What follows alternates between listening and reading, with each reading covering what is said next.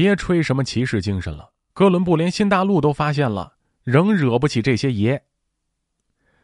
克里斯托弗·哥伦布在以西班牙双王的名义完成了第一次美洲探险后啊，虽然并没有找到中国、日本或者是印度的皇帝，但是在西班牙朝廷上下还是对哥伦布带回来的消息充满了期待和信心。于是，在哥伦布刚回到西班牙不久，西班牙双王就命令已经加封为海洋统帅的哥伦布进行第二次航海探险。大家好，我是冷军，欢迎收听冷兵器研究所在喜马拉雅推出的独家音频节目《天下兵器》。这一次的航海探险的前期准备中啊，哥伦布遇到了许多来自西班牙本土的麻烦，比他第一次西行探险时遇到的麻烦多得多。哥伦布第一次西行探险时，总共只有三艘小船，而且其中的两艘船及船上的补给还是帕洛斯市缴纳的罚金。当时帕洛斯市的市政出现了疏忽，西班牙双王惩罚其为哥伦布提供两艘探险船以及远航所需的补给，所以事实上，哥伦布只自行装备了圣玛利亚号，并靠着诏令在安达卢西亚地区以合理的价格购买到了木材、粮食、木桶等航海探险所需要的一切物资，整个交易过程都公平公正，没有出现诉讼或是控告。而哥伦布第二次时，就遇到了太多的麻烦了。首先是探险队的规模增加了。此次探险活动，哥伦布要带领十七艘船，大约一千五百人前往加勒比海探索，还要建立一个农矿业殖民地。不光需要饮水和食物，还需要许多农作物种子、家畜、工具等开拓殖民地所需要的一切物品。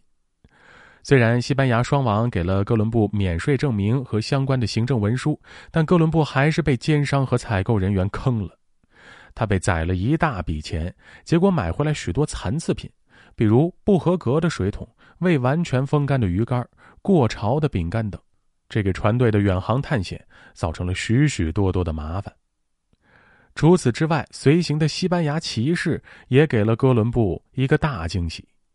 虽然哥伦布对西班牙骑士的武艺有很高的评价，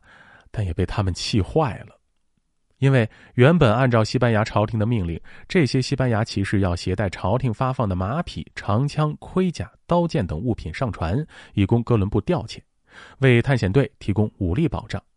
但是这帮西班牙骑士却非常鸡贼，他们合起伙来做起了倒卖生意。探险船队还在加的斯港内补给物资的时候，西班牙骑士就将朝廷发下来的纯种良马卖给了当地的商人，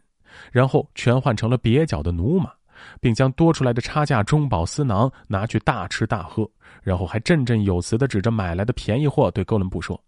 这种马匹更安稳沉着，比纯种马更耐得住海上航行。虽然驽马确实比纯种马好伺候，也更耐操，但是西班牙骑士的这种坑骗行为却让哥伦布怒火中烧。但这并不是结束。当哥伦布率领探险队在加勒比海域探险的时候。”这些鲁莽的西班牙骑士还会给海洋统帅惹出更多的麻烦来，包括但不限于叛乱、告密、肆意掠夺印第安人的财富、蹂躏印第安妇女、挑起当地印第安人与西班牙人之间不必要战斗、辱骂哥伦布的家庭成员等等。对西班牙的骑士们来说，东征西讨、巧取豪夺是他们最大的乐趣；征服、屠杀异教徒是自己在履行身为上帝子民的责任。而建立丰功伟业，然后带着不计其数的战利品凯旋回西班牙，才是他们跟哥伦布远航的最主要目的。所以，他们并不是特别在乎与总督哥伦布之间的关系，或是尊重总督的领土、臣民、印第安人。他们更听令于自己的队长，而不是哥伦布这个原本只是平民的热那亚人。而因为分赃不均，哥伦布及其追随者跟以西班牙骑士为首的殖民者之间矛盾重重。因而被这些征服者向双王告发其贪赃枉法与残暴无情，使哥伦布被戴上脚镣，关进监狱，并被扣押回国。好，本期故事到此结束。喜欢节目的听众朋友们，欢迎您点击关注，同时订阅专辑。咱们下期再见。